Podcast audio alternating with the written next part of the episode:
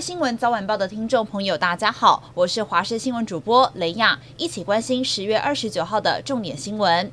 蓝白合现在进入政党协商阶段，国民党主席朱立伦和民众党主席柯文哲预计要在三十号进行第一次的面对面协商。不过这场协商侯办则是缺席，对此朱立伦强调自己是国民党主席，也是侯办主委，与侯友谊立场完全一致。明天是党对党先谈立委政见、总统组合方式。对于最后如何选择最强总统参选人，朱立伦强调一定是侯友谊、朱立伦、柯文哲一起做下来谈。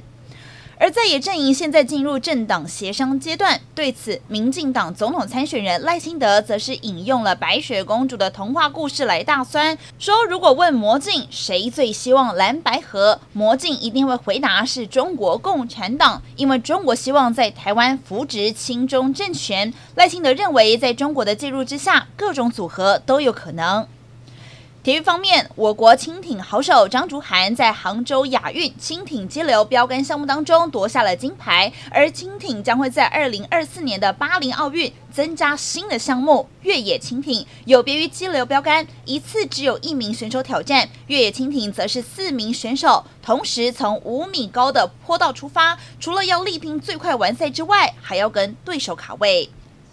国际消息：日本大阪炖到哭的一间知名拉面店门口有一个立体的金龙招牌，吸引很多观光客打卡朝圣。但是龙的尾巴因为延伸到了隔壁土地的上方，因此拉面店被不动产公司一状是告上了法院。法院也裁定店家侵权，要求拉面店断尾。不仅民众觉得好可惜，拉面店也认为会导致品牌形象受损，将会考虑上诉。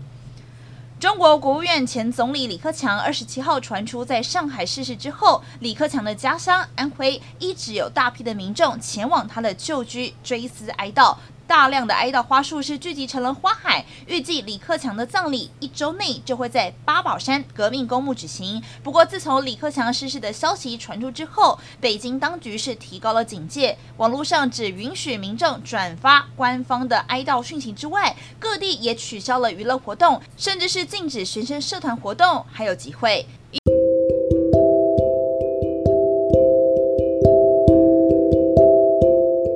以上就是这节重点新闻，感谢您的收听，我们再会。